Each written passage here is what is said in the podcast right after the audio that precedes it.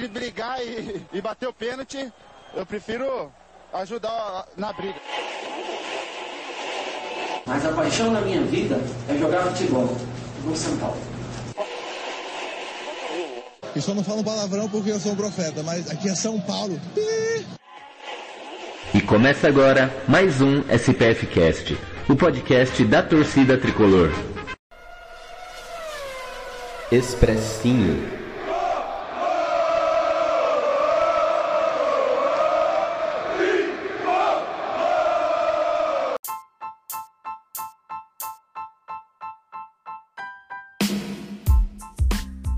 Fala meu povo, como vocês estão? Gustavo Canato na área trazendo aqui mais uma análise semi-embasada aqui no Expressinho, esse programa aqui da grade da SPF Cast.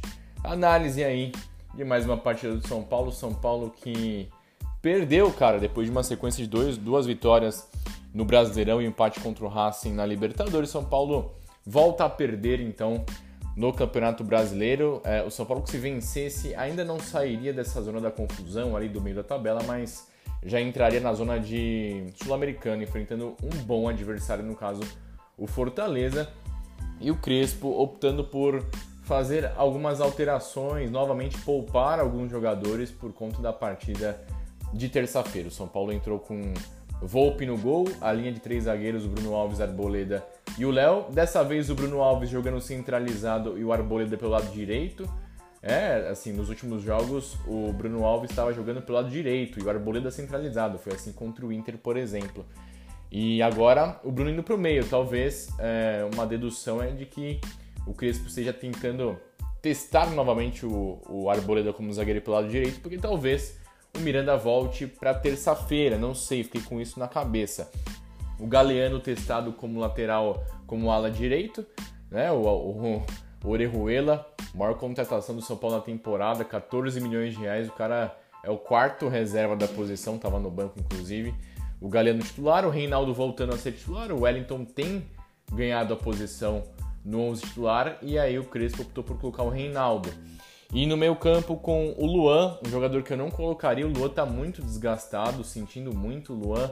Ele não tá 100%, para mim isso muito nítido com o Rodrigo Nestor, Igor Gomes no ataque, Pablo e Rojas. Esse foi o São Paulo para a partida contra o Fortaleza no Morumbi.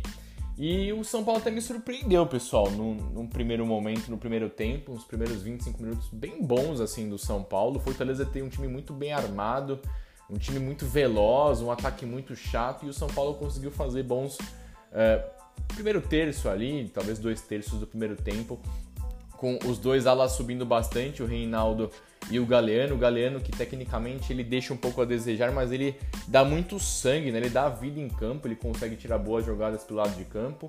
É, o Rojas se movimentando muito, dando velocidade, participando bastante do, do momento com e sem a bola. O Igor Gomes tendo mobilidade e finalizando de fora da área, que é algo que a gente pede para ele. E o, o Gabriel Sara ajudando a armar. Gabriel Sara, não, perdão. O Rodrigo Nestor ajudando a armar o time e também finalizando. O São Paulo teve algumas três ótimas chegadas ali. Uma roubando a bola e o Rojas aciona o, o Rodrigo Nestor, que ele tá sozinho, de perna, na perna que na risca da grande área, ele acabou finalizando um pouco acima do gol. E depois o Reinaldo dando um bom passe para Igor Gomes logo na sequência e ele com liberdade na entrada da área finalizando e para uma boa defesa do Marcelo Boeck. Né, o São Paulo teve mobilidade, São Paulo defensivamente vinha bem até esses primeiros 30 minutos. O grande ponto negativo novamente é o Pablo, né? É difícil você jogar sem um centroavante, né? O Pablo ele é um jogador que não finaliza, que não ganha na velocidade, que não ganha no corpo, sabe? Que animicamente você olha para ele já dá vontade de dormir. E mais uma partida em que ele não faz absolutamente nada, né? Ele é um atacante que não finaliza, e isso é, é pavoroso, né? O, o Rojas mesmo não é um segundo atacante, o Rojas é um ponta direita que gosta de jogar de frente para a marcação tendo espaço. Mas ainda assim achei que o Rojas teve uma boa movimentação e pôde ajudar uh, no primeiro tempo. Mas aos pouquinhos o Fortaleza foi se portando melhor no jogo e criando boas possibilidades. Um ataque muito chato ali com o David e com o Robson, né, criando algumas chances. O David se jogando um pouco, né, é, em alguns lances, simulando muito, poderia ter tomado o cartão amarelo, não tomou. E assim foi o primeiro tempo. Um primeiro tempo legal, movimentado, com o São Paulo bem, Fortaleza se soltando aos poucos, foi interessante. No segundo tempo, o São Paulo voltou mesmo. É, assim, e, e, não, não foi um segundo tempo legal do São Paulo. Fortaleza voltou diferente na postura, voltou melhor criando grandes chances de gols com o Robson, com o David. Teve um lance do Robson que ele dá um calcanhar ali, quase faz o gol. O David errando na última bola, mas causando muito prejuízo ali para a defesa do São Paulo, que fez um, um bom primeiro tempo. O destaque para mim, Léo e o Arboleda muito bem, muito seguros, mas no segundo tempo tiveram mais dificuldades. E, e o Pablo e o Rojas pouco tocaram na bola no segundo tempo. O São Paulo não agrediu o gol do Fortaleza, não finalizou. É, as poucas chances perigosas foram pelos lados do campo, principalmente pelo lado esquerdo com o Reinaldo. E aí, quando o, o Crespo resolve mexer no time, fazer alterações, coloca o Marquinhos, que é um bom jogador. Acho que esse, esse garoto tem tudo para ter uma boa carreira, mas ele ainda está muito cru. Ele é muito forte, veloz, mas ele, ele peca muito nas decisões. Um jogador de apenas 18 anos que eu acho que, que ainda tem muito que melhorar para poder ser jogador titular ou entrar no jogo pelo lado do São Paulo, mas ainda assim o Crespo pôs o Gabriel Sara também, tirou o Pablo e tirou o Rojas. E quando ele vinha mexendo no São Paulo, o São Paulo iria ganhar mais mobilidade ali no meio campo. Saiu uma, uma falta, uma falta boba do Luan em cima do Lucas Crispim. Ele próprio bate. E no vacilo defensivo ali, um desvio de cabeça do Robson no cantinho, sem chance para o Volpe. Fortaleza, que era melhor no jogo naquele momento, no segundo tempo, abriu o placar, né, um balde de água fria para o São Paulo. Depois o São Paulo teve a bola.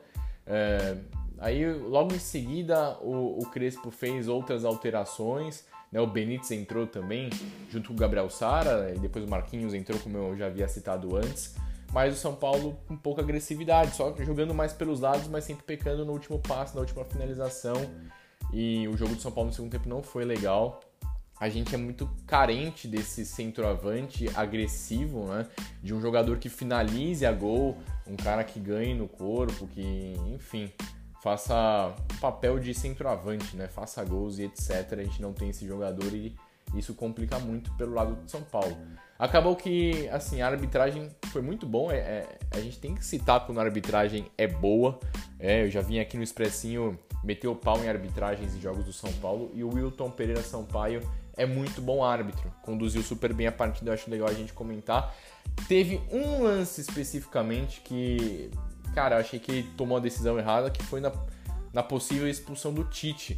No lance, inclusive, do Marquinhos no contra-ataque do São Paulo, que ele dribla o Tite, zagueiro do Fortaleza, tinha cartão amarelo. Eu achei que era um lance que poderia, cabia a expulsão, o segundo cartão amarelo. Ele optou por não marcar, talvez o único ponto negativo da arbitragem do Wilton Pereira Sampaio. Ele deu um pênalti depois, que foi um pênalti mal, mal dado, e depois ele voltou atrás com o VAR. E a arbitragem foi muito boa. E o São Paulo com essa dificuldade. Depois é, saiu o Galeano, entrou o Vitor Bueno, o São Paulo todo no campo ofensivo. Fortaleza teve chances de matar o jogo no contra-ataque, meteu bola na trave. Fortaleza é muito bom, tá lá nas cabeças do Campeonato Brasileiro. E o São Paulo que ainda não conseguiu sair dessa areia movediça, desse setor aí, desse é, setor da confusão, como já diria o Vanderlei Luxemburgo, né, para o São Paulo sair ali da, da parte de baixo da tabela. Vai precisar vencer mais uns dois, três jogos, vai precisar de uma sequência boa. E só que agora o São Paulo pega pedreiras no Campeonato Brasileiro.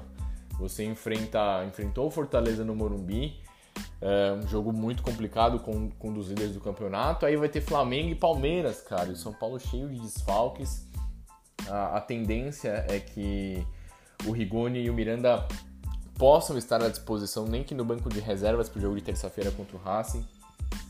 São Paulo precisando vencer ou empatar por dois gols ou mais. É muito difícil, cara. A situação do São Paulo bem complicada. Repito para vocês, eu acho que é, a, a, missão do São Paulo na temporada foi concluída. Foi quebrar o jejum, quebrar o tabu, contratar uma comissão técnica com estilo de jogo muito interessante, muito bom, montar um elenco legal. Agora, vejo com muita dificuldade a sequência das competições, principalmente Libertadores e Brasileirão. Acho que o São Paulo no Brasileirão vai ter que ser uma recuperação muito grande para ficar ali na parte de cima brigando por vaga na Libertadores. Na Libertadores, é, acho difícil, apesar do Racing ter um time não ser um time muito forte, muito pelo contrário. Só que o São Paulo não tem agressividade ofensiva, né? Você não tem agressividade no campo ofensivo. É, a, a, impressão que ficou para mim é que o Crespo deixou o Vitor Bueno, o Gabriel Sara e o Benítez no banco novamente para poupar para esses caras estarem melhores fisicamente contra o Racing. E o Igor Vinícius também ficou no banco, o Wellington também, o Lisieiro no banco também, jogadores que certamente serão titulares na terça-feira. É isso, pessoal. Sabe, é mais uma derrota, infelizmente, chateado pelo resultado, apesar de achar que o São Paulo não fez uma partida pavorosa. E, e, e é fácil identificar os problemas do São Paulo. É, hoje, para mim, o principal problema é a falta de um centroavante de referência e os caras do departamento médico, né, os, jogadores estarem, estarem no departamento médico. Só no setor ofensivo, São Paulo tem três atacantes que poderiam ser facilmente titulares no, no, no Refis, né? O Éder e o Luciano, que ainda putz, vão demorar semanas para voltar. E o Rigoni, que existe essa expectativa que possa voltar uh, eh, para o jogo contra o Racing. Eu faria todas as forças para o Rigoni jogar pelo menos o segundo tempo contra o Racing, porque é um jogador que ofensivamente agrega demais. E é isso, pessoal. Tá aqui a minha análise semi-embasada de São Paulo e Fortaleza. Vocês podem me seguir nas redes sociais, arroba Gustavo Canato. Espero que São Paulo terça-feira faça um ótimo resultado e a gente consiga passar de fase na Libertadores, mesmo sabendo que vai ser muito difícil. Tamo junto, valeu, pessoal!